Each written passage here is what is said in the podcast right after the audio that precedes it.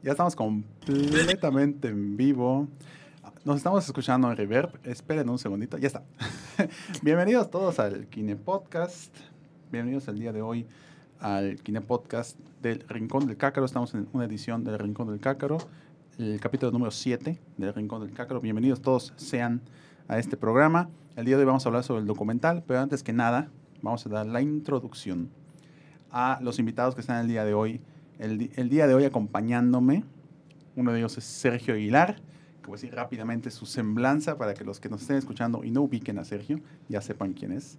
Sergio es maestrante en comunicación por la UNAM, ha sido profesor en cursos de teoría y análisis de cine, cine de terror, cine documental, pornografía y políticas culturales en universidades y centros especializados.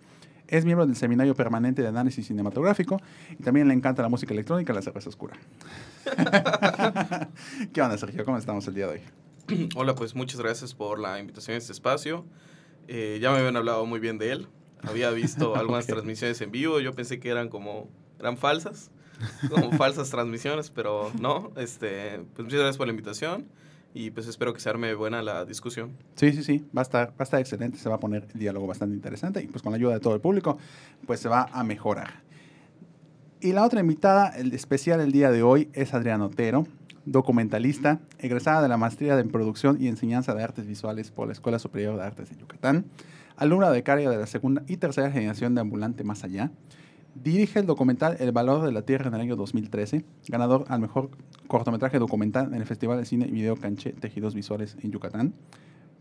Y es productora del cortometraje documental PAX, que es selección oficial del Festival Internacional de Cine de Morelia en 2015.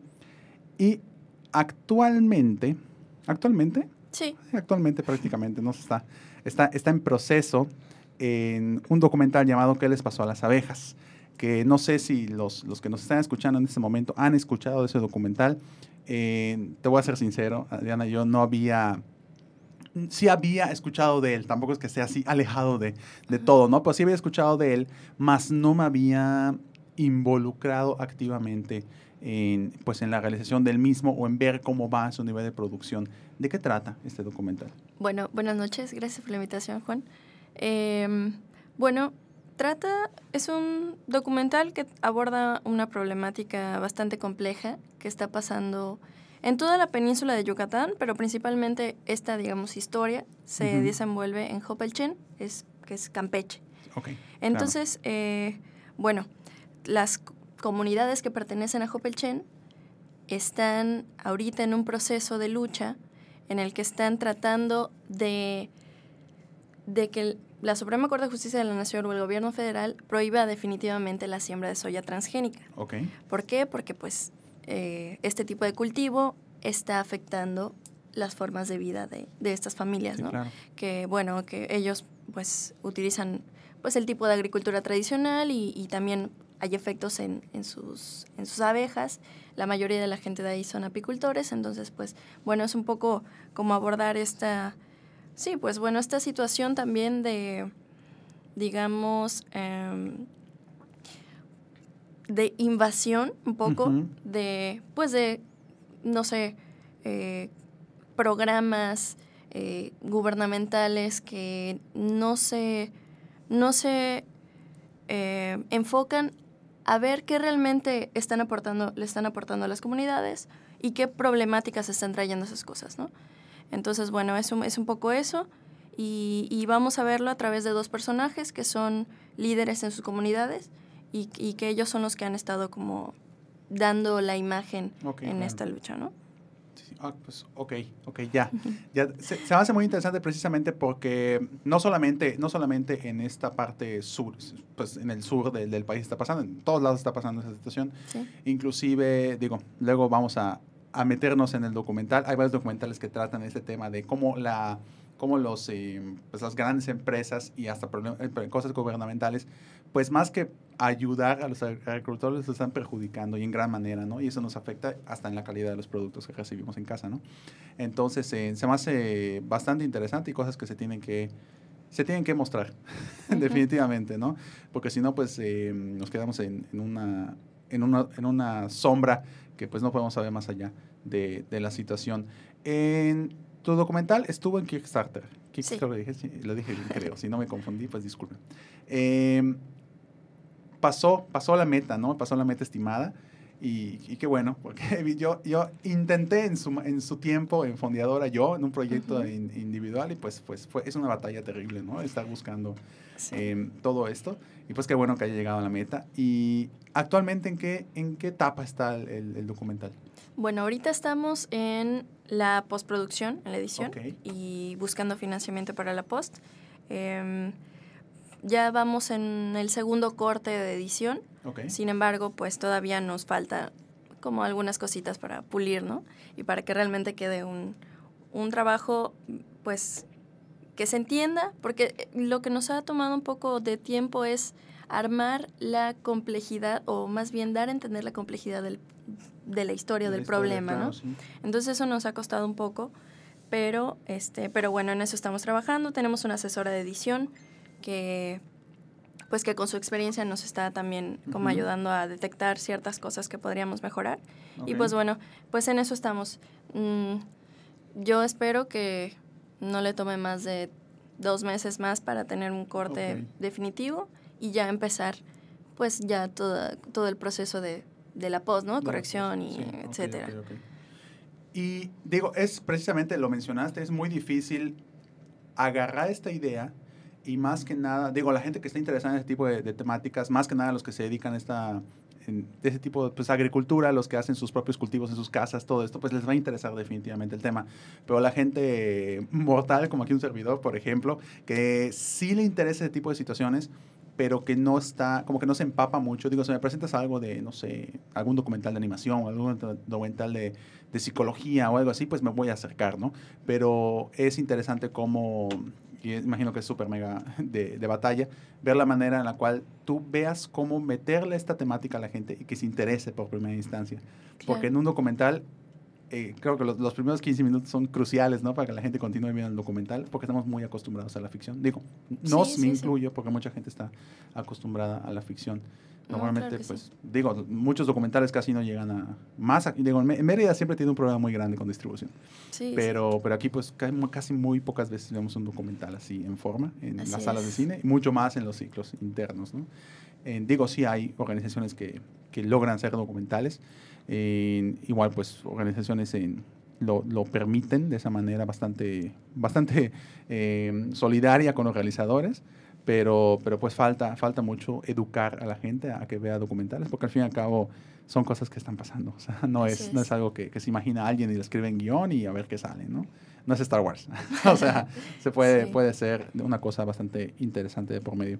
¿Y cuál es el, digo, cuando ya pase la post, cuál es el, camino que quieres que tome este documental? Bueno, este documental se hizo con con la principal intención de generar un cambio, uh -huh. ¿no? O un cambio en el espectador, en la situación, de alguna forma tal vez ser un apoyo para las comunidades, okay. porque, bueno, ya lo vamos a estar comentando, ¿no? Como el papel del realizador o del director sí, claro. y de la posición que tomas. Pero, este, pero bueno, nosotros desde el principio eh, queremos como mostrar la realidad eh, viéndolo desde el punto de vista de los personajes, okay. ¿no? Que son, digamos, los afectados. Entonces, humanizarlo, ¿no? En cierto sentido. Sí, o sea, presentar pues el otro lado del espejo, sí, ¿no? Claro. Porque hay un debate grandísimo en todo el mundo sobre si son buenos o no los transgénicos, uh -huh. pero, eh, pero bueno, la gente mortal como nosotros, pues no sabe, o sea, podría pensar, bueno, sí son buenos los transgénicos, pero ¿qué hay de la otra parte, no?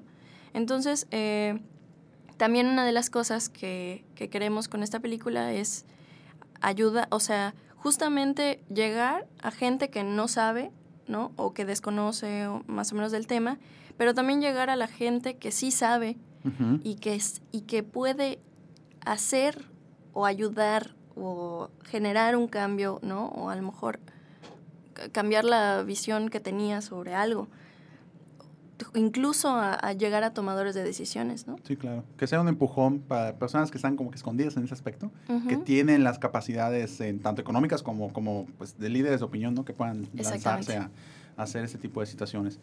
Eh, tienes, me imagino que no sé si la, no sé si la visión que tienes del, del cortometraje, del cortometraje, perdón, del documental, sea lanzarlo a festivales o, o, mejor ya distribución en plena para que pues gente rápidamente agarre el mensaje.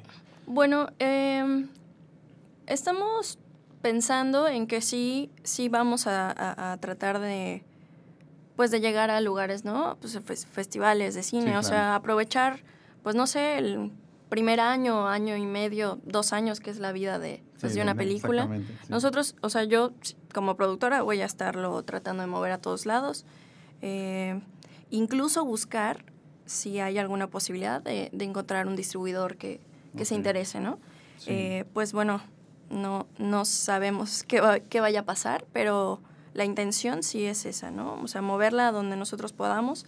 Pues también esta película, eh, bueno, en, en, mi caso es mi, mi primera, mi ópera prima, ¿no? mi, primer, sí, mi primer largometraje, entonces, pues no solo, no solo me va a ayudar a mostrar una temática importantísima en el país, sino que también llega, de alguna manera se consolida mi trayectoria en ese sí, sentido, claro. ¿no? Y, y, lo que yo quiero es que esta no sea la primera y última película, sí, sí, ¿no? Entonces seguir y pues bueno, con esa, con esa intención sí vamos a tratar de, de lograrlo, moverlo a, a, a, todas partes. Sí, sí, sí. Ok. Pues para quien nos está viendo o escuchando, depende de la situación, eh, me, mencionó, mencionó Adriana una cosa muy, muy importante, que es su ópera prima. ¿Qué es una ópera prima? Digo, algunos eh, son bien cinéfilos y saben de qué sí estoy hablando, pero para quienes no lo saben, una ópera prima es como que es tu examen para salir de la carrera. la carrera a nivel como ya como realizador cinematográfico, ¿no? Entonces, eh, de tu ópera prima dependen muchas cosas. Depende que mucha gente que se sienta en, en, altas butacas te haga caso y, y permita abrirte más fuerzas.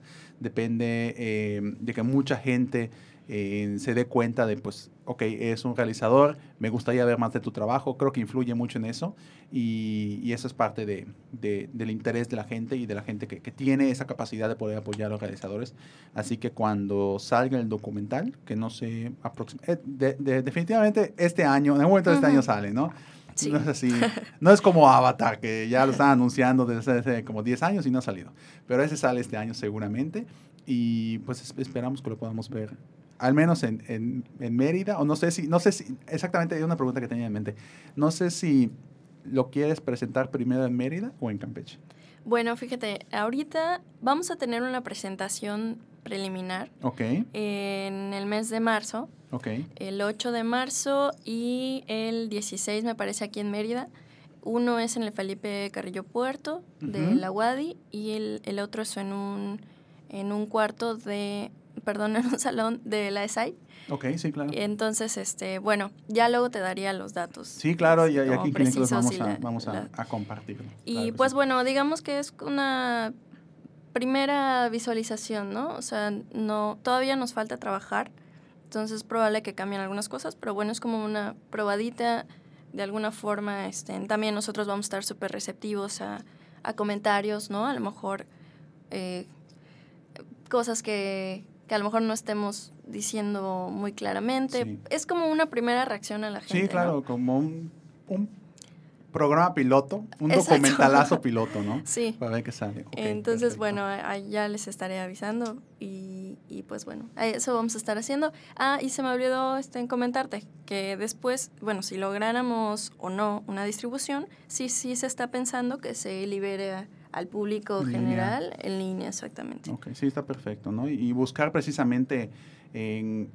ir hasta pues, pueblos y todo esto que se presente sí, sí, claro. para que pues digo es el centro de, de, la, de la, situación no uh -huh. tal cual no y ahí puedes llegar directamente con con los involucrados ya sea activa o pasivamente en la, en la, en no totalmente totalmente sí. okay. y creo que eso también les da mucha fuerza okay. o sea no o, o, bueno también la impresión de verte reflejado en una película no sí sí claro este debe ser como muy fuerte y también eh, motivador para a lo mejor para las otras personas que estén ahí Sí, porque algunos digo, pueden estar escondidos que nunca los llegaste a ver, que tienen uh -huh. el mismo problema, y pues esto, pues esto sí. lo llega a empujar. Sí, sí, sí, ¿no? totalmente. Okay. En, en, redes sociales mm, pueden encontrar tu, tu digo, el, la fanpage del documental. Sí, bueno, tenemos una fanpage en Facebook, es, se llama ¿Qué les pasó a las abejas? Uh -huh. documental. Y bueno, ahí estamos subiendo pues algunas fotillos del rodaje, no, no, hemos como subido muchísima información porque estamos apenas saliendo del rodaje. Acá, terminamos ahorita en diciembre, entonces ahorita estamos súper metidos en la edición, pero ahí vamos a estar okay, perfecto. Este, pues, divulgando toda la información que tengamos. Y de todos modos, pues a todos los kinefans ahí vamos a poner eh, pues en las redes sociales de, de las redes sociales de, del documental, valga la redundancia. Así que pues cualquier cosa que, que vaya surgiendo, pues ahí, ahí, nos ahí lo estarán viendo en, en línea. Bueno, pasamos ya rápidamente a unas noticias super mega expresses y rápidas. Em, porque siempre pues queremos darle las, noticias sabidas y por haber. Esta vez como es el programa formal, ya, ya, ya se lo hemos comentado a todos los, a todos los kinefans, es el programa formal, así que no vamos a hablar de los trailers, no vamos a hablar de, de, Deadpool ni de todo lo que salió de Han Solo ni nada, nada, porque para eso va a ser la siguiente semana. Y en un detalle a dialogar.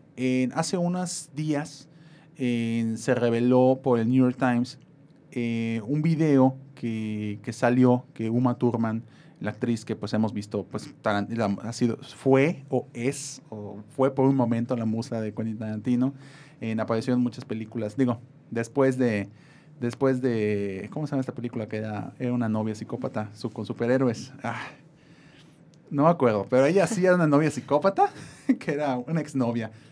Una, era una exnovia de un tipo que era ella con superpoderes. Era una cosa, un churrote enorme. A partir de ahí se fue toda su carrera para abajo, pero punto y aparte.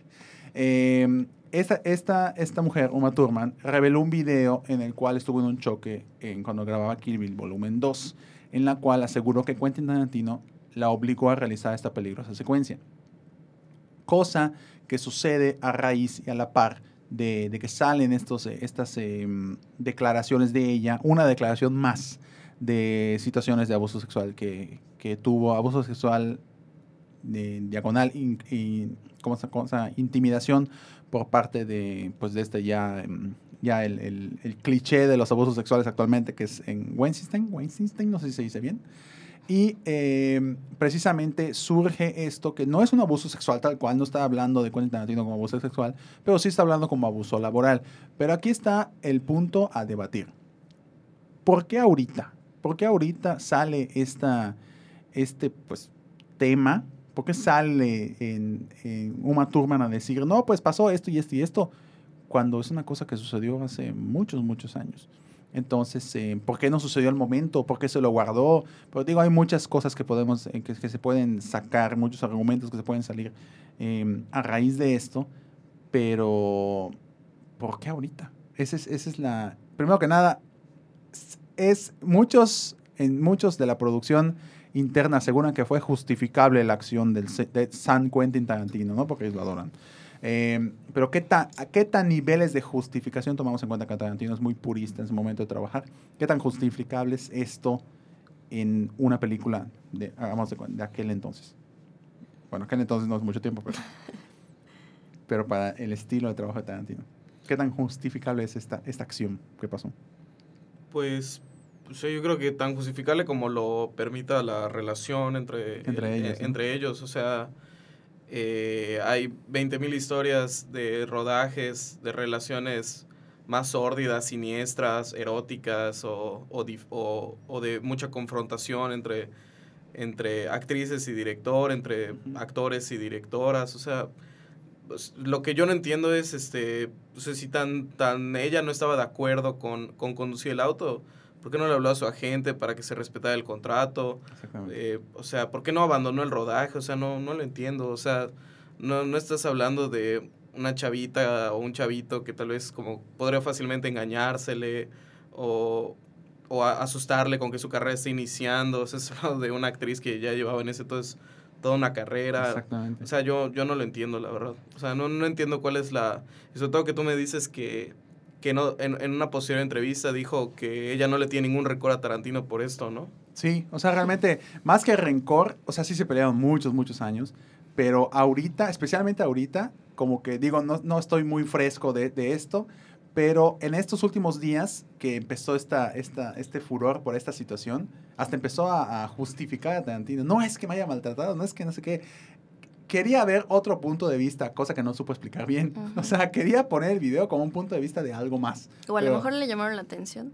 O algo así, o, tal vez, o como, como mencionaba antes de empezar el programa, en Sergio, tal vez es el, puro, vamos a meternos al, vamos a echar más fueguito a la, fogata, ¿no? De, todo esto. Claro, o sea, ahí se está yendo el tren y yo no estoy allí protagonizando, ¿cómo va a ser posible, no? Me quiero subir para que yo también salga en la foto, ¿no? Exactamente. Entonces, eso es lo, eso es lo que lo que fue pasando y es, es bastante chistoso de que, digo, tampoco es, tampoco es, tampoco, ojo, ahora ya me va a la, a acá la gente a comentar como loca. Tampoco es que esté justificando lo, lo que hizo el señor Tarantino, al contrario, pero pero se me hace muy curioso que justamente ahorita que empieza esta, que empezó esta famosa cacería de brujas, en que sale este productor de Weinstein, Weinstein Company, como se diga. Weinstein. Weinstein. Weinstein. Creo que lo confundo con Einstein o algo así. Tal vez. Tal vez, bueno. Harvey Weinstein. sí. Weinstein, ya que sale esto, eh, pues empieza esta cacería de brujas que bien lo mencionó en algún momento Liam Neeson, que empieza a decir, no, pues es que están culpando a la gente, están culpando a la gente, a todo el mundo empiezan a revelarse la tapadera de situaciones, que está bien que exista esta tapadera porque ya como que ya basta, ¿no? Ya chole, pues, de toda la situación que estaba pasando. Y eh, precisamente ahorita se me hace muy curioso que saca este elemento Uma Thurman. No sabemos si así se para meterse al, meollo del asunto o para entonces es, es la, la, la, situación a, a pues a, evaluar. Digo, todavía no ha terminado esta historia. Vamos a ver qué es lo que va pasando con respecto a los 10. A mí, fíjate, lo que me llama la atención es cómo accedió ese material y, cómo, y por qué lo... ¿Cómo es que lo está publicando? O sea, también eso es una muy buena pregunta, sí. ¿De dónde ella consiguió ese material? Y ese, es que es un poco contradictorio porque ese material supuestamente Tarantino lo tenía guardado y no quería y ella no quería que salga. Entonces, em, ni, ni, yo creo que ni tiene el permiso. Exactamente, y, y, siempre que sacas algo por New York Times es que los has guardado, o sea, es que tienes, vas, vas a, a resguardarte de, una, de, un, de un, medio muy importante, ¿no? Para que no te coman viva. Entonces, em, es bastante curioso esto que, que, salió. Así que, pues, a ver qué, qué es lo que va sucediendo, ¿no? Con respecto a los días. Y eh, pasando a la segunda noticia, antes de ya pasar al, al, al, mero meollo del asunto, que es el documental, Netflix, en este domingo, que fue el Super Bowl, el Super Bowl ya es, ya es, tradición, para los amantes del fútbol americano es tradición ver el Super Bowl y para los amantes del cine es tradición en el Super Bowl ver los, los cortos y los trailers más interesantes de, de, lo que va a venir en el año, al menos en la primera mitad del año. Eh, Netflix hace una jugada maestra, maestra entre comillas, a ver qué es, cómo va a surgir, en la cual presenta el nuevo tráiler del, del, de la tercera parte de Cloverfield, llamado Cloverfield Paradox. Si no se acuerdan, quién es fans Cloverfield, fue eh, una película que empezó como falso documental y luego la agarraron de, de franquiciarla y la, y la, dieron en la torre, ¿no? Porque la primera sí estaba muy interesante, la segunda ya no tanto. Eh, y ahí te sale esta tercera parte, eh, que es estreno directo. Era una película que iba a salir supuestamente en cines en algún momento del 2018 y Netflix compra los derechos a Paramount y la saca así de como, como estuvieras jugando cartas. ¡Boom! Toma acá, toma mi, mi, mi, juego completo, ¿no? Y ya está.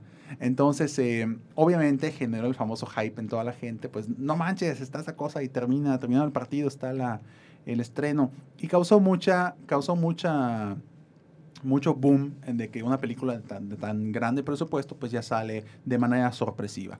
Entonces, eh, el diálogo a presentarse aquí es el estreno sorpresivo o no de las películas ¿Es el futuro de los estrenos cinematográficos? ¿O se va a mantener esta tradición de la premiere, la alfombra roja, la presentación de los trailers, el, proceso de... Bueno, yo creo que depende del nivel, ¿no? De, de la...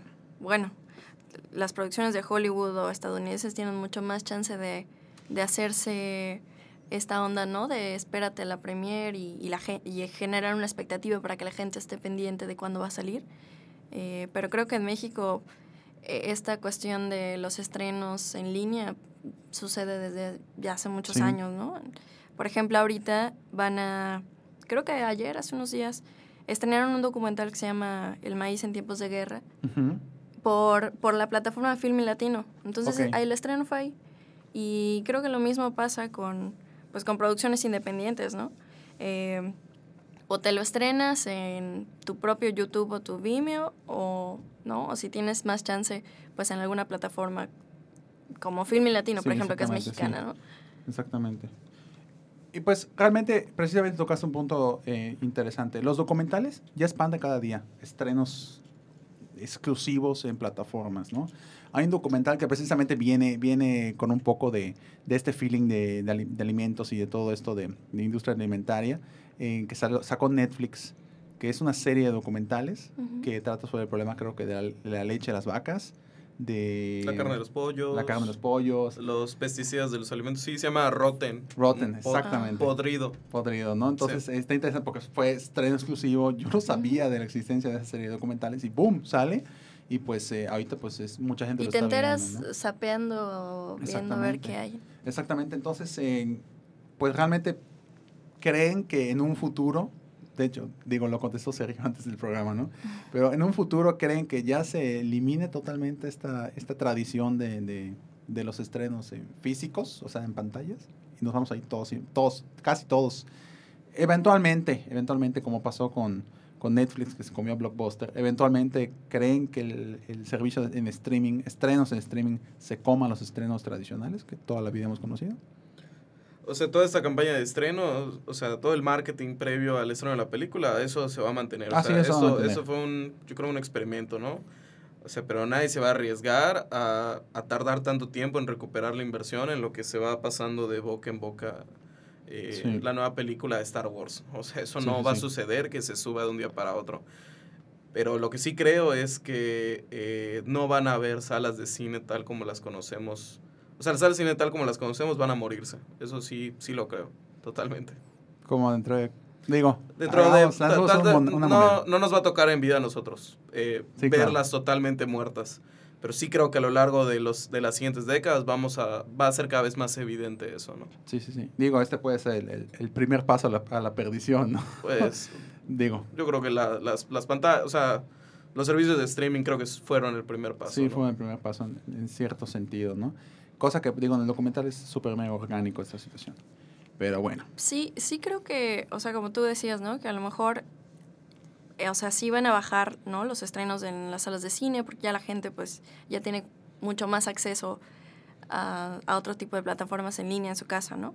Pero sí también eso representa un problema para los productores, ¿no? Por ejemplo, de México, que pues una oportunidad de realmente hacer una industria o, generar, ¿no? Este, pues recursos o financiamiento o si un distribuidor quiere hacerlo, la única forma de recibir una retribución por todo el trabajo que hiciste, pues es mediante las salas de cine y los y los boletos, ¿no? Y, todo esto. Entonces, yo no sé cómo, cómo sea Netflix ese tipo de, de retribución, pero yo me imagino que es mucho más bajo. O sea, no sé si, si es por cuántas personas ya vieron tu película. O te pagan de golpe y ya está, y ellos se quedan con, Exacto. todo eso. Entonces, en ese sentido, sí nos, bueno, a los que hacemos películas, pues eh, representa un, un riesgo de no, de pensar que nunca vamos a recuperar a lo mejor sí, claro. E, esa inversión, ¿no?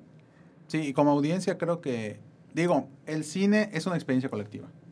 Entonces, eh, cuando son estrenos de mucha, digo, Star Wars, del universo cinematográfico de Marvel, digo, estoy pensando en cosas demasiado populares.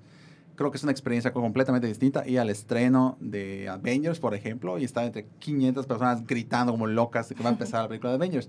Creo que el decir ya en un futuro, imaginemos Avengers, el reboot número 15 que hagan, no sé, que sea 100% en línea, que, o sea, esa experiencia, no me imagino ese tipo de experiencia, o sea, una nula experiencia colectiva en una situación así, no la, o sea, me, me, cuesta imaginar de que, no, de que en un futuro la sociedad que sea cinéfila se mantenga a flote con video reacciones de YouTube.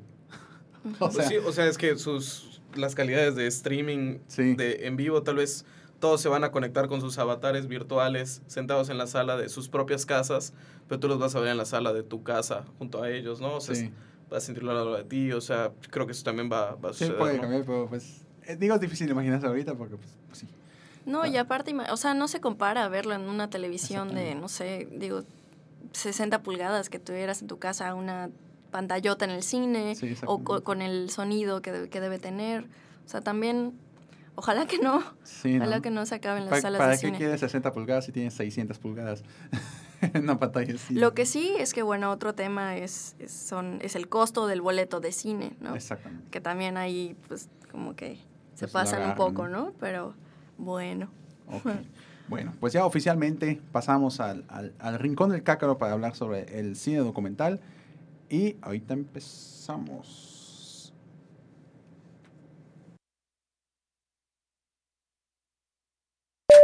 Me dijo lo suficiente. Él me dijo que tú lo mataste. No. ¿Qué pasó la película? ¡Cácaro! ¡Uy, caramba! ¡Cácaro! ¿Qué estás haciendo? ¡Despierta!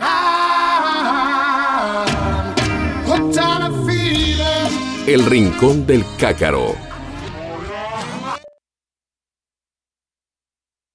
Y ya estamos en el rincón del cácaro, em, hablando del tema de la semana, que es desarmando el documental.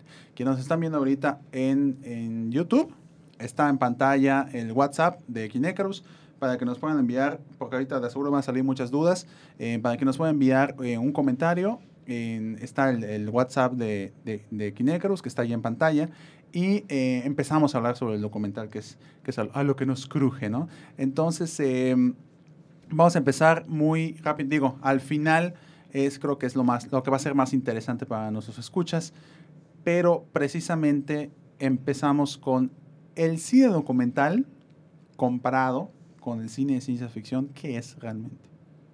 Con el cine de ficción. Cine de ficción. Ah. Sí, sí, sí, perdón. Sí, ciencia ficción. No, no, perdón. es otra cosa muy distinta igual. Bueno, pues ah, es- esa pregunta que acabas de hacer eh, es una de las grandes preguntas que no se terminan de responder. Exactamente. ¿Cuál, cuál- cuál- qué tipo de relación sostiene el cine de ficción y el no ficción? ¿no?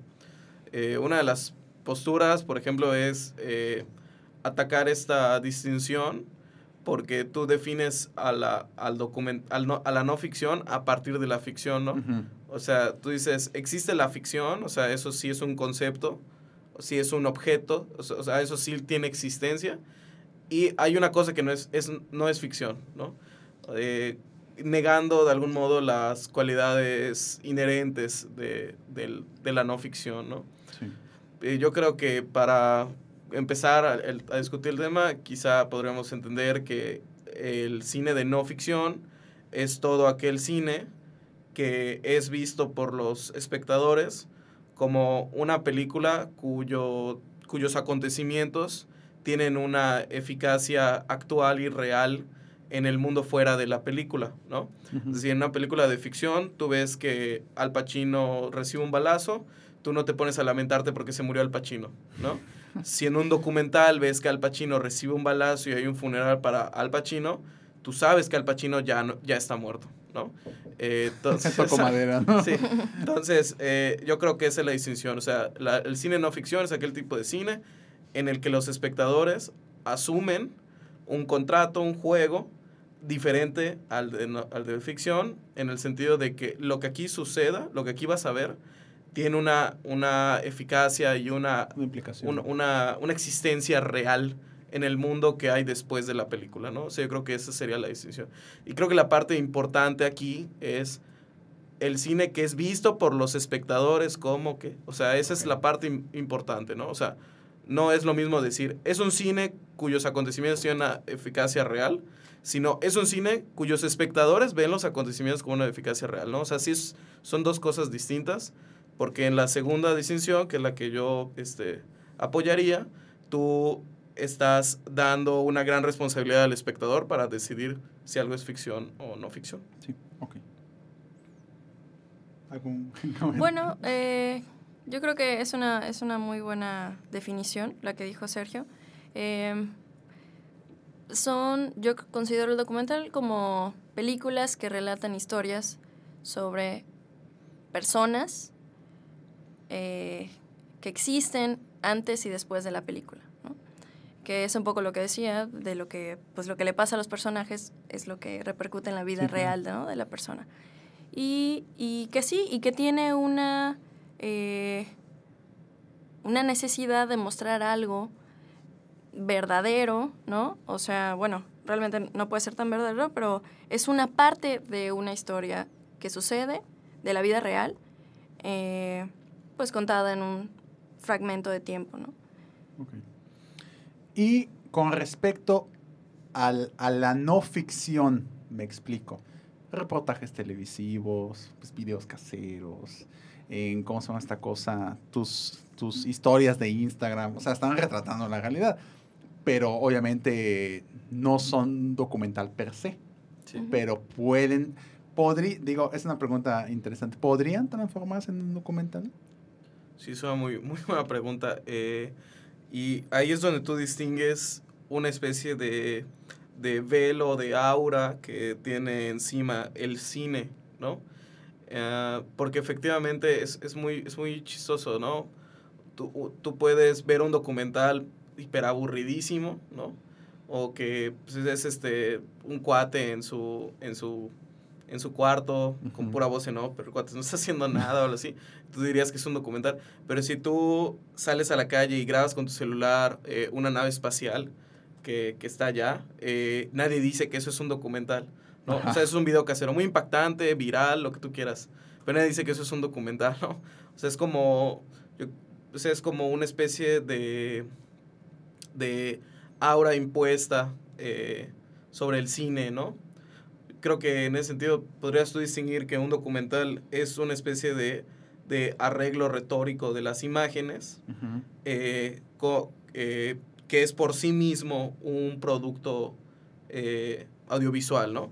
O sea, un arreglo este, montado de imágenes, eso lo distinguiría de un video casero, ¿no?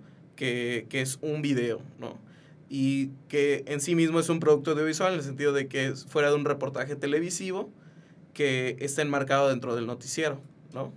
Entonces tú en un noticiero no ves, no ves documentales, ves reportajes televisivos. ¿no? Y de hecho esa distinción precisamente entre documental y reportaje televisivo, el caso que me gusta recordar es el de un famoso documental que se llama Hoop Dreams, que en español eh, le pusieron Sueños en la cancha, me parece. Eh, Hoop Dreams es un documental del 94 que, bueno, la, una, una filial de la, de, la, E- de la BBC en Estados Unidos eh, producía para la televisión cortos documentales de 30 minutos, ¿no? Entonces estos cuates fueron a conocer a los chavos negros de un barrio muy pobre en Nueva York que juegan en, en básquetbol, ¿no? Ujú. Entonces, eh, este cliché como de películas noventeras, ¿no? Entonces fueron a conocer a estos chavos y empezaron a grabar con ellos, pero empezaron a, recibir, a recopilar tanto y tanto material que le pidieron permiso a sus productores de, de quedarse con ellos para seguir grabando, o sea, desatendiendo a, a, las, a, a las, a la lógica de producción de la televisión que tiene que ser rápido, media hora, una vez a la semana, etc. Y se quedaron con ellos grabando cuatro años. Eh, y bueno, se recuperaron cientos de horas de material. La- el, el documental dura cuatro horas. Eh, es un documental hermosísimo. O sea, neta que cuando, cuando les va bien a ellos, o sea, que tienes ganas de entrar y, y abrazarlos Ajá, también, sí, ¿no? Sí, sí. Eh, entonces, pues bueno, creo que ahí se distingue muy claramente también las lógicas de producción de la televisión y las lógicas de producción de, del, del cine. El documental es para cine, ¿no? Entonces, dependería mucho del formato en el que, eh, que se presente y de la, del feeling que le quieras presentar. Igual, ¿no? Yo creo que tanto el formato como de las condiciones en las que se produce. Ok. ¿no? O sea, creo que eso es lo importante. Sí, y también el, el mensaje o el argumento que estás utilizando para decir algo, ¿no? O sea, tal vez si viéramos, eh, no sé, yo, yo me imagino que ese documental, por ejemplo, no solo aborda pues las veces que jugaban, sino parte de sus vidas. Entonces no solamente Claro. estás viendo a unas personas jugando que, ok, sí, a lo mejor eh, los ves varias veces y, ok, puedes lograr a decir, ay, qué chido que gane tal, pero lo que logra el documental es llevarte un poco más allá de la gente que estás viendo, o sea, que logres realmente empatizar y, y decir algo. Sí, eh, creo que influye mucho, mucho, creo que enormemente, en qué tan emocionalmente te vincules con lo que está en pantalla, ¿no? Creo que esa es lo que, lo que más puede, puede pues, transformar eh, el poder, eh, pues, me gusta decir mediático, que puede transformarse en otra cosa, del, del documental, ¿no? Sí, precisamente ahí es donde notas también los eh, fuertes vínculos con la ficción. Y al final el documental, eh, tú puedes partir de una distinción entre si es visto como algo que es cierto o no es cierto. Pero ciertamente eh, guarda una relación no, no cercana, o sea, guarda la misma relación del lenguaje cinematográfico que el de la ficción, ¿no? Sí. Entonces, así como en una ficción se, se sigue una estructura de contar una historia, este, que se presenta un personaje, hay un conflicto, se resuelve, etc., pues lo mismo exactamente se presenta en el documental, ¿no? Entonces, tú te das cuenta de cómo, pues, o sea, tanto contar una fantasía de gnomos en la Edad Media, como un documental sobre lo que sucede con cultivos en la península de Yucatán, pues ma mantienen esta misma estructura para narrar historias, ¿no? O sea, y clausurarlas y abrirlas en tal punto y mostrarlos de tal modo, ¿no? Acaba una pregunta que se me vino ahorita a la mente. Digo, me estoy saliendo un poquito de, de, del, del, siguiente punto, que es la objetividad y veracidad. Pero antes de, abriendo un paréntesis y cerrándolo muy rápidamente, no sé si han visto un documental o han escuchado un documental que se llama Koyaanisqatsi. Es un documental experimental. Sí, claro. ¿En, ¿En qué momento un documental experimental de esta naturaleza, que pues son prácticamente plano secuencias y cámaras rápidas, cámaras lentas, eh, sincronizadas magníficamente bien musicalmente hablando. Eh, Con microchips y ciudades y un sí, avión. Así, sí, es no, una es una maravilla. no, ese, ese, ese, documental me cambió la vida, así como me cambió la vida ese documental. De hecho, pues logré hasta lo imposible, conseguir la trilogía en Blu-ray y estoy feliz. sí. Entonces, eh, ese documental, ¿en qué momento llega, es que ese, ese, documental, aunque no estás viendo, no estás tocando la, la ¿cómo se llama esta cosa? La, el conflicto, el conflicto, sea, sea, sea cual sea, cuál es el conflicto, no lo estás tocando en ese tipo de documental. Como un documental experimental de esa manera, digo, luego se va a responder esta pregunta, ¿cómo puede volverse un, cómo puede verse como un documental y no como es algo experimental? Se toma como un documental experimental. ¿En qué momento logra romper este lecho de, pues nada, está experimentando? Nada, es, es, un, es un trabajo visual. ¿En qué momento se transforma en un documental? En una cosa que prácticamente tú solito creas el, el, pues, la línea argumental de, de este tipo de, de productos. ¿En, bueno, ¿en pues, qué momento se transforma? Yo, pues, en la edición. En la edición. En la forma en la que está montado. Y, y en los recursos que está utilizando para generar eh, ciertos ciertas sensaciones, o sea, por ejemplo, ese documental no sería el documental que es sin la música, ¿no? Sí. Y todo, todo este recurso sonoro. Y, y sí, y en la forma en la que te están presentando las imágenes. Incluso hay documentales de cualquier parte del mundo que tú puedes entender algo o no, un argumento que te está presentando el, el realizador con solo ver imágenes. O sea, uh -huh. no necesariamente tenemos que, no, no es un requisito ni es una receta, pero, eh, pero sí, o sea, pues un, tú ves, ¿no? Una secuencia cualquiera que veas en, en, el cine, la cambias de lugar y te dice otra cosa, te podría sí. decir otra cosa, ¿no? Sí, el discurso cambia. Entonces ahí, pues, pues yo creo que todo está en la edición, en cómo está. Ok. Ok, ok. Más en, un, más en un documental, ¿no? Sí, y, sobre, y experimental, que sí. pues es un reto... Grandísimo. Sí. Sí, ya sé. sí, yo, yo, yo, creo que eh, aquí podría en, en, en colarse la teoría del cine documental, ¿no? Uh -huh. eh, porque precisamente esa es otra de las grandes discusiones, eh, si existen varios tipos de documentales o no. Okay. Eh, y, y, en este caso lo que hace eh, Godfrey Reggio, que es el director de, de la trilogía, es pues seguir una poética que si bien en la edición es donde adquiere la forma, pues, pues está también desde una planeación, ¿no? O sea, es decir, no es que él había hecho entrevistas que al final decidió no usar, o sea, él desde un principio tenía clara la idea de que, de que esto no iba a lucir como un documental convencional, sí. ¿no? Eh, entonces, a, a, aquí es donde podría recomendar eh, una lectura muy interesante que es quizá el libro para entrarle a, al, al cine documental, a la teoría del cine documental, que es el de Bill Nichols, que se llama Introducción al Documental. Entonces, en Introducción al Documental, Bill Nichols propone una muy famosa tipología de cine documental, okay. que son seis tipos, y sin duda el documental de, de Geoffrey Reggio cae dentro de lo que él llama eh, el documental performativo, ¿no? O sea, no es un documental que está tan interesado en que tú aprendas datos duros, eh, como el tiempo de gestación de un pájaro o lo que sea, ¿no? Sino eh, que provoque en ti emociones eh, y, y, de algún modo sensaciones a partir de la, del arreglo en el montaje de una línea eh, que puede ni siquiera narrar una historia tal cual como no solo la, la pensamos, ¿no? Sino que sea un arreglo con imágenes, sonido, colores, texturas, etc., eh, que provoquen a- alguna emoción, ¿no? Ok, ok. ok. Bueno, digo, cerramos el paréntesis porque si no nos vamos a, No, a está- comer todo, ¿no? Y no nos va a alcanzar el tiempo. Pero bueno, vamos al siguiente, que es una cosa muy importante, en, en- muy importante y creo que no quiero decir subjetiva porque creo que me pueden matar usted- entre ustedes dos. Pero bueno, en la objetividad, veracidad y verdad. O verdad. Esta, esta, esta, esta débil, así muy débil relación que tienen con el documental, porque al fin y al cabo, pues está contando una verdad, ¿no? Entonces, en ¿qué es la veracidad o objetividad en un documental? Bueno, eh, yo creo que es un reto. O sea, ya, yo creo que ya ahorita en los documentales uno no puede ser 100% objetivo. Eh, aunque uno quiera o, a lo que, o aunque uno crea que ese es como debe ser un documental, no lo es, no lo es así. Eh, yo, por ejemplo, en las, en las producciones que he estado o que he dirigido documentales, yo siempre tengo una posición, ¿no? Sí. Y desde el momento en el que yo estoy haciendo un guion o estoy más o menos pensando qué es lo que va a estar en la película, pues ya estoy mostrando una verdad que pues recortada, ¿no? O Sí. sea, o más bien yo extraigo de la realidad del personaje lo que a mí me interesa mostrar, Sí, claro. ¿no? Entonces, al final es una parte de una realidad, sin embargo, adecuada a lo que yo quiero lograr con eso, ¿no?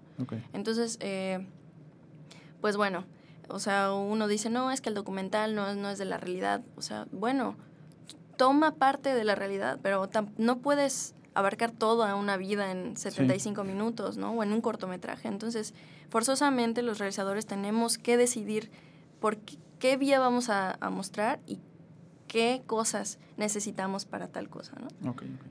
Incluso, eh, bueno, hay documentales que, bueno, por ejemplo, en el caso de Ausencias de Tatiana Hueso, eh, uno de los personajes no es el real de la vida real. Te ponen a una persona que representa eso, pero bueno, tú como espectador tampoco te pones a ver, ¿será real o no? O sea, tú, bueno, te llega la historia y... Sí, no te lo cuestionas. Claro, pero, se, pero lo comento porque, porque en un documental, en la realización, tú puedes tener ese tipo de recursos, ¿no? En ese sentido, bueno, la digamos que no quería revelar a la persona, a la identidad de la persona Sí. real, y bueno, utilizó a otra, ¿no? Que, que bueno, tuvo un, digamos, em, sentido, eh, entonces, justificable de alguna forma.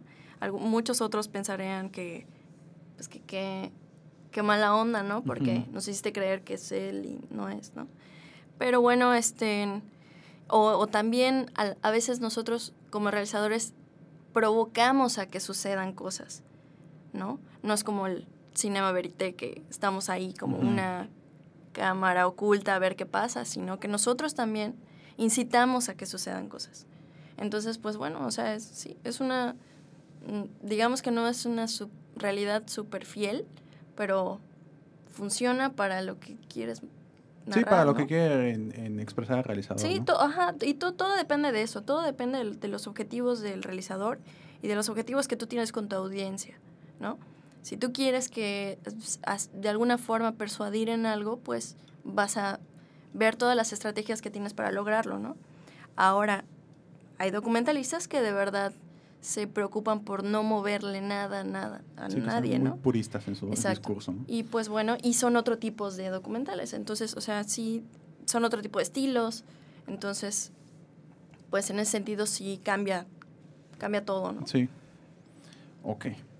Bueno, no sé si quieres comentar. Sí, claro, perdón. Eh, yo creo que lo interesante de la objetividad es la base subjetiva que tiene, ¿no? O sea, toda objetividad está fundada sobre la subjetividad, ¿no? Eh, eso quiere decir que todo, toda cosa que consideramos objetiva es a partir de un arreglo entre sujetos, o sea, un arreglo inter- intersubjetivo, ¿no? Entonces, eh, hay una serie de textos bien interesantes. Bueno, te voy a tratar de hacer la historia corta. Hacia la década de los 90, hacia finales de los 90, se publicó un libro muy famoso en la teoría de cine que se llama Posteoría, ¿no? Que es una serie de críticas a al psicoanálisis, los estudios culturales y los estudios de posmodernidad que habían estado dominando los estudios de cine entre los 70s y los 80s. Entonces, esos cuates norteamericanos, por supuesto, eh, hacen una, una, una, serie de críticas muy duras a este tipo de análisis de cine y en uno de, de esos textos, un filósofo que se llama Noel Carroll empieza a discutir eh, a quienes creen que el documental no puede ser objetivo, ¿no? Muy chistoso porque él, él tiene unas premisas muy interesantes, unos argumentos muy buenos, pero me parece que al final cae eh, en lo que está criticando, ¿no? Él dice que toda objetividad es un arreglo entre sujetos, ¿no?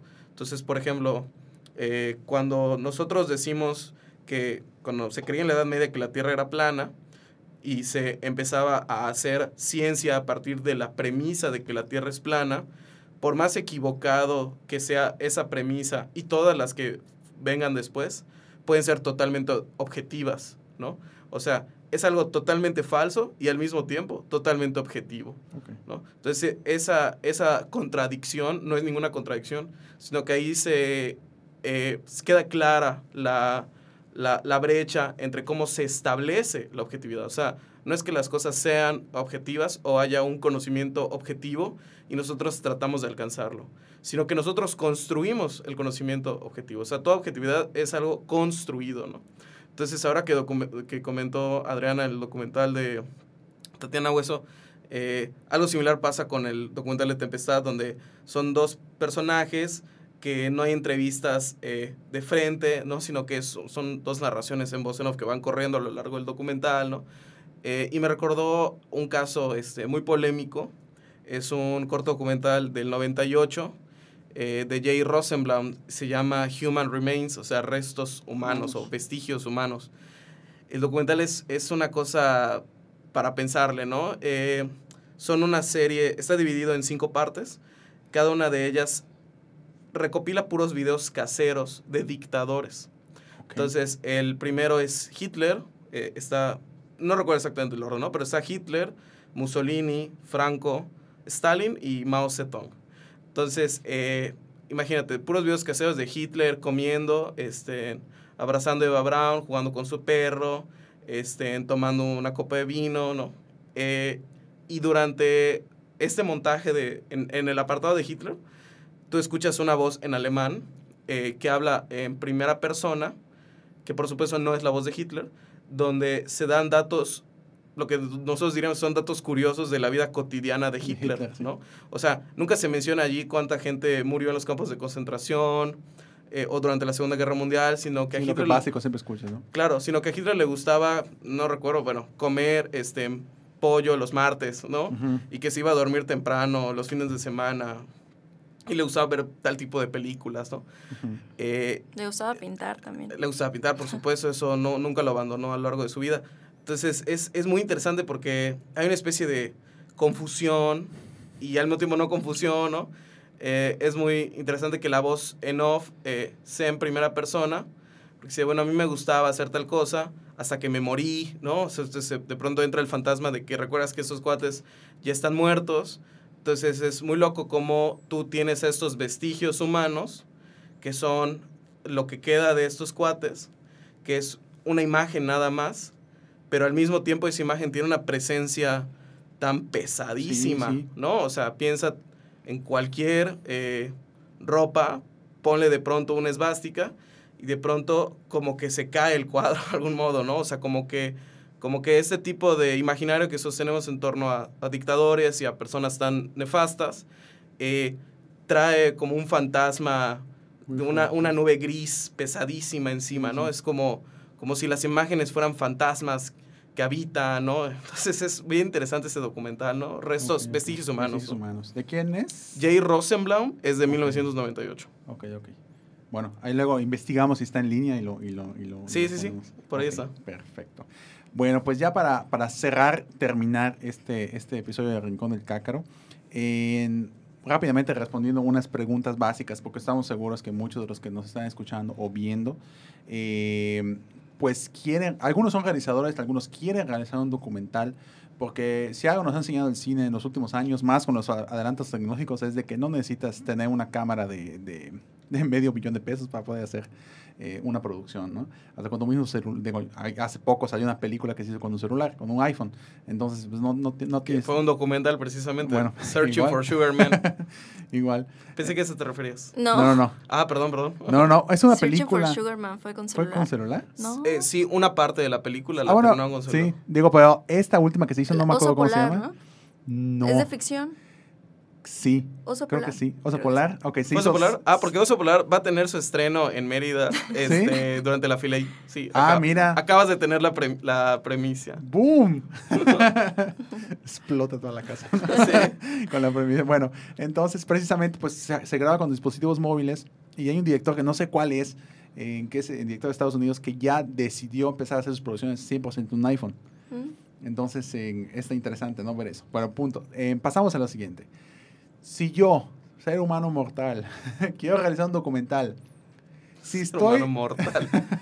si estoy muy familiarizado con la ficción, realmente pues, y, y es cierto, muchos de los, de los, digo, hablando aquí de Mérida, muchos de los talleres que se dan en guion en Mérida son para ficción, creación de personajes para ficción, cómo poner una historia para ficción. Ok, si estoy muy familiarizado con la ficción, ¿qué vicios debo cambiar al pasarme al, al género del documental?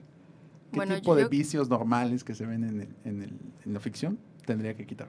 Yo creo que el principal es no amarrarse a un guion eh, tan estricto, ¿no? Dejar las cosas pasar, observar muchísimo y, eh,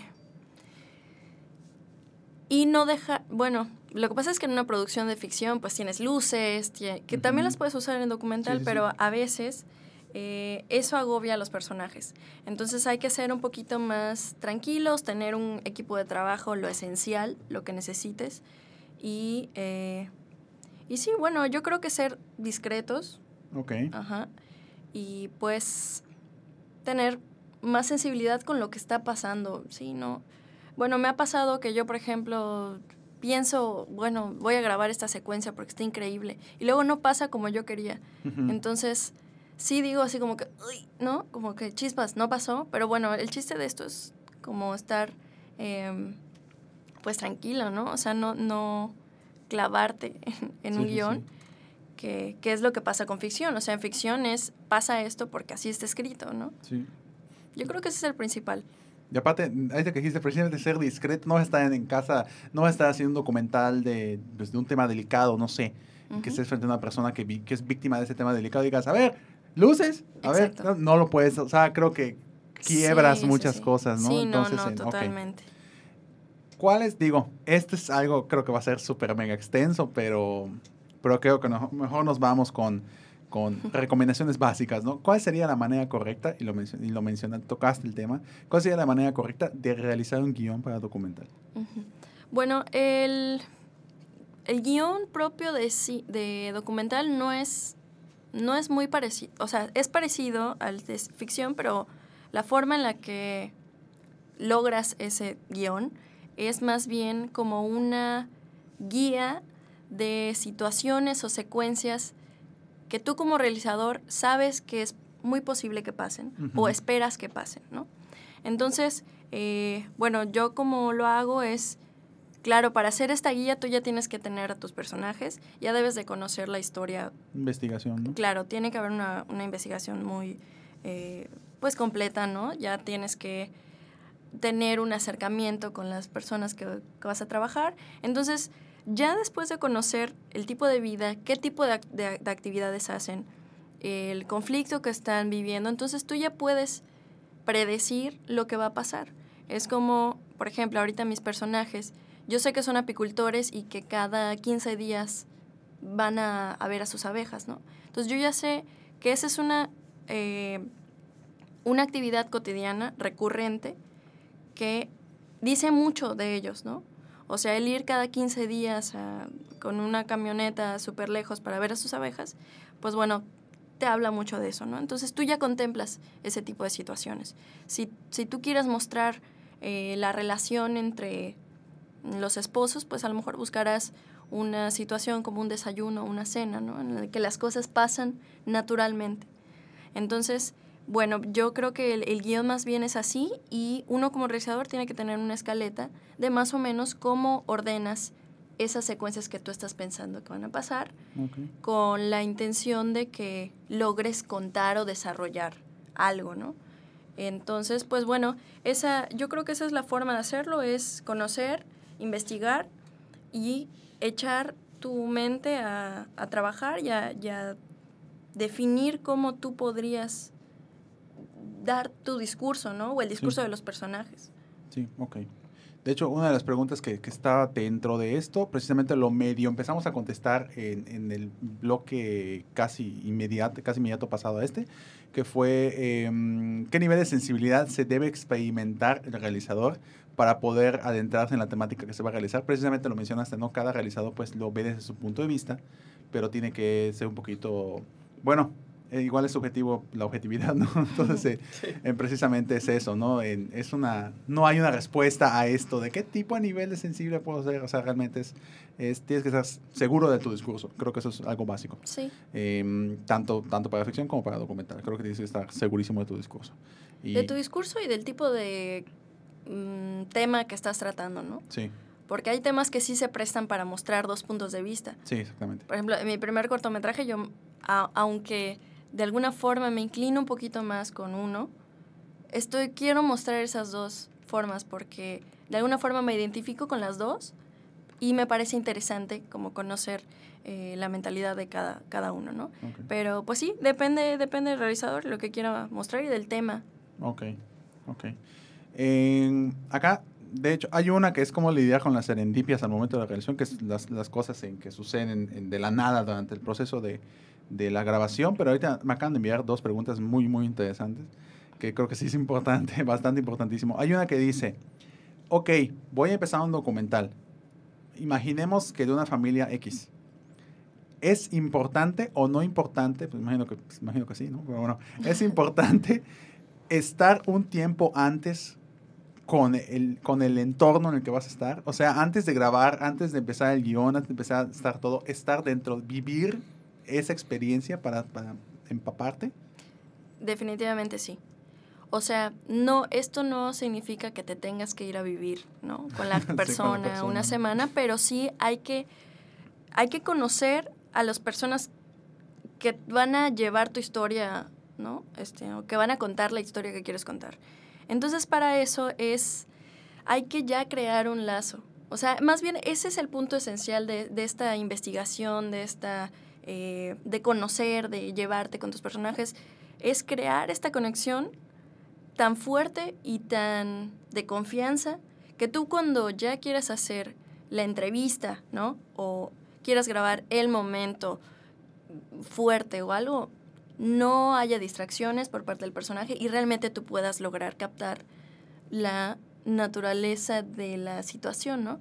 Entonces yo más bien creo que, eh, que este tiempo que se, que se pide, que, que conozcas a tus personajes es para eso, justamente para a, este, hacer conexiones, tener confianza y sí conocer, pues por ahí te das cuenta de alguna cosa que no tenías en cuenta, ¿no? O a lo mejor te, te das cuenta que la persona en la que ibas a, a- o sea, que a tu personaje tiene una afición por, no sé, dibujar círculos en sus libretas, ¿no? Entonces, ese tipo, en ese tiempo es donde tú puedes detectar esas cosas que pueden o no ayudarte a desarrollar tu personaje, por ejemplo. Ok. Una pregunta que hace Rodrigo. Rodrigo no me dijo quién es. Me puso Rodrigo nada más. Eh, en- de que si, para la pregunta a la realizadora, si me puso tal cual. Es adictivo, es adictivo, El otro guate que no hable. es adictivo empezar, digo, escuchó, por lo, escuchó lo de su documental y todo, creo que por eso lo dijo. Eh, es adictivo empezar a hacer documental y continúas en esa misma línea, como que no te quieres salir hacia otros caminos. Uf, pues bueno, a mí me encanta el documental y yo he decidido que esa es como la línea que, Ok. o no, el género que yo he decidido para hacer lo que me gusta hacer, ¿no? La ficción me gusta muchísimo, pero hay, en, es- en las experiencias que he tenido de ficción me he metido pues de sonidista, producción, ¿no? Sí. No, no tan dirección. Algún día lo haré, pero ahorita estoy súper metida en el documental. Sí. El documental te da una experiencia magnífica de conocimiento humano y de, no sé, te llena muchísimo. O sea, eh, conoces a otras personas que en tu vida habías pensado que ibas a conocer, conoces realidades de las que tú no tienes ni idea de que, que existen y eso te hace un te hace un mejor ser humano. O sea, realmente yo creo que, que el documental cambia tu vida Sí. cambia tu vida y haces amigos y bueno, también a veces es difícil tú como realizador hacer documentales porque te encariñas muchísimo con la gente, con la gente en la que trabajaste uno o dos años, ¿no? Y a veces es difícil porque uno de los complejos que a veces pasan o que a veces me pasan es que siento que los abandono, ¿no? Ujú. termino la película y a lo mejor no viven, Sí. ¿no? Me voy y, y me da mucha tristeza despedirme de ellos porque sé que no es que no los vaya a ver, pero ya no voy a estar tan cerca de ellos como lo estuve tanto tiempo y, y además que todo el, el recorrido de realización de una película y todo lo que pasa en ese trayecto, pues te trae muchísimas, este, sí, pues conocimientos, experiencias. Por ejemplo, ahorita, en, ahorita con el documental de las abejas he aprendido muchísimo de, de apicultura, de agricultura, ¿no? De la gente, cómo vive y, y eso te llena. Yo creo que sí es, es una adicción a conocer más del, del, del ser humano y de reconstruirte, reconstruirte como persona. Ok. Ya la última, ahora sí, para finalizar. Creo que esta, esa sí va para Sergio. No, porque vi que no quieren que hable. ¿Qué? no, no te he vuelto a decir ya que se calle. ¿Qué, ¿Qué teoría, qué tipo de teorías o qué autores o qué podrías recomendar que hayas, que hayas tenido contacto para acercarse al, al documental? Aparte del que mencionaste de, de Bill Nichols. Bill Nichols. Bueno, el libro de Bill Nichols es el, el- el primero que hay que tocar. O sea, definitivamente es el de Bill Nichols, ¿no? Eh, es, ¿Cuál es el prim- lo primero que tengo que abrir? La primera palabra para leer es Introducción al documental Es tu guardería. de Bill Nichols, Sí. definitivamente.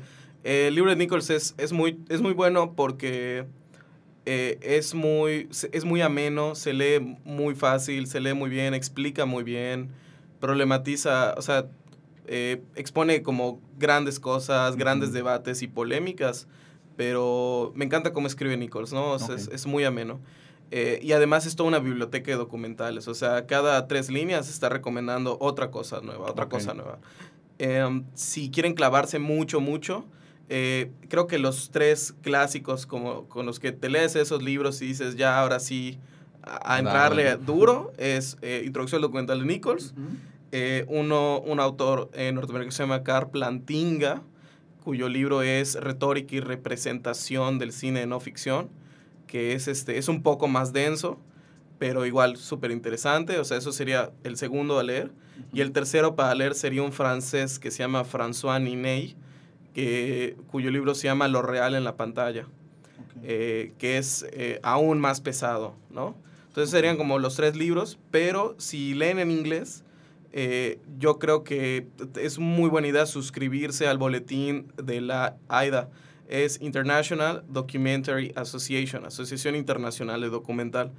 En el boletín de AIDA están eh, tanto noticias sobre nuevos documentales que se están produciendo, van a salir, y ellos tienen una revista eh, que sale cada tres meses donde de hecho escribe Bill Nichols con frecuencia, Ok. eh, artículos mucho más rebajados y sencillos, y hay muchísimas entrevistas con documentalistas, eh, donde se han contado varias de las cosas que ha comentado precisamente Adriana, ¿no?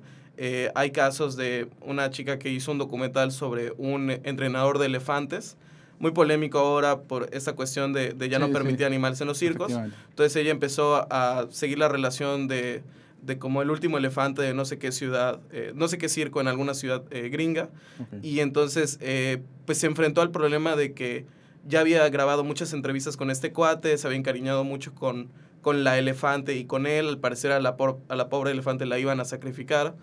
y de pronto cuando empieza a hacer el fact check, o sea, empieza a checar si eh, armar una línea de tiempo y armar, eh, pues ver si todo lo que estaban diciendo era neta, pues se da cuenta que le mintió todo ese tiempo su sujeto del documental, ¿no?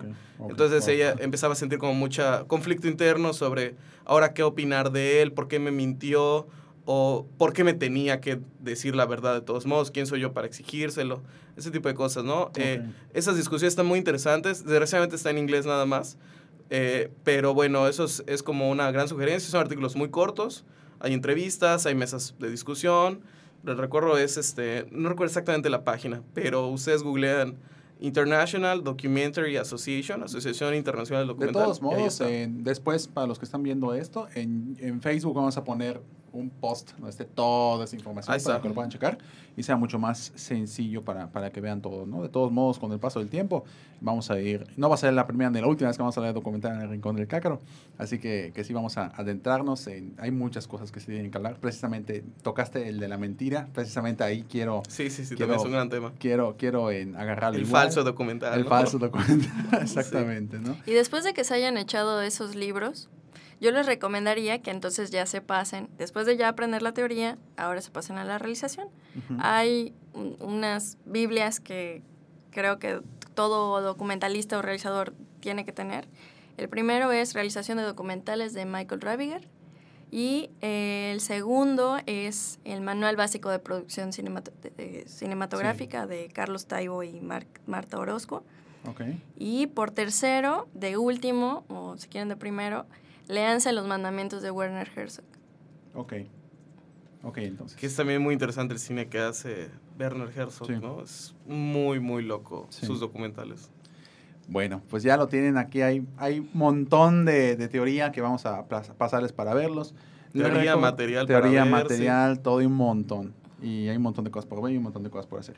Eh, les recuerdo rápidamente en que el Kine Podcast, tanto el Rincón del Cácaro, están en vivo todos los miércoles a las 8 de la noche. En esta ocasión fue a las 7 de la noche, pero va a ser la próxima vez a las 8 de la noche. Nos pueden escuchar en vivo en Mixler, eh, buscando Azul 52, en SoundCloud igual buscando Azul 52, en Apple Podcast ponen Azul 52, igual nos están escuchando, y en YouTube entran directamente al, al canal de Kinecruz Aprecio Cinematográfica y nos escuchan ahí en, nos ven en YouTube. Pues muchas gracias por, por estar en este programa, en este episodio número 7 del, del Rincón del Cácaro, o sea, Kine Podcast, ahora el Rincón del Cácaro. Pues prácticamente ya, ya, mencionó, ya, mencionó, ya mencionaron las redes sociales del documental, pero si podrías volver a repetir las redes sociales para Sí, que- eh, la página del documental es ¿Qué les pasó a las abejas? Película. Y por ahí, si quieren buscarme, Adriana Otero, eh, allá van a buscar mi, mi foto y pues me agregan. Ok, perfecto. ¿Alguna red social para que te lean, para que te Sí, eh, pues bueno, eh, ahorita estoy eh, publicando una serie de paquetes eh, de análisis de falsos documentales. Ok, ah. Eh, lo pueden encontrar en miradasmúltiples.com.mx. Miradasmúltiples.com.mx es un, eh, es un portal que está sentado en Madrid.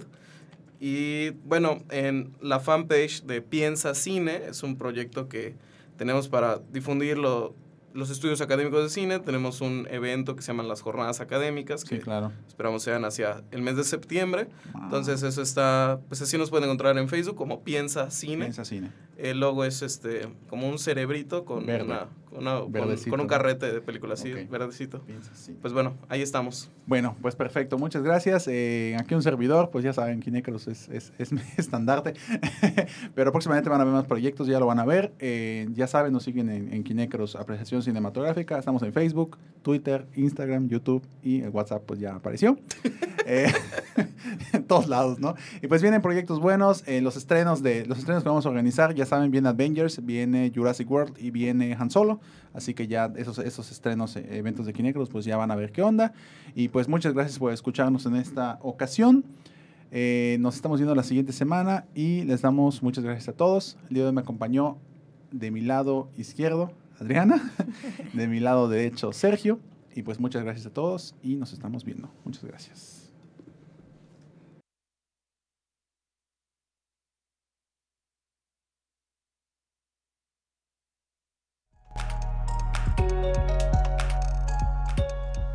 El Kine Podcast es grabado en la ciudad de Mérida, Yucatán. en las instalaciones de Sur 52. Las opiniones expresadas en el programa son responsabilidad de quien las emite y no representan la opinión de Kinecarus. Búscanos en nuestras redes sociales y en kinecarus.com.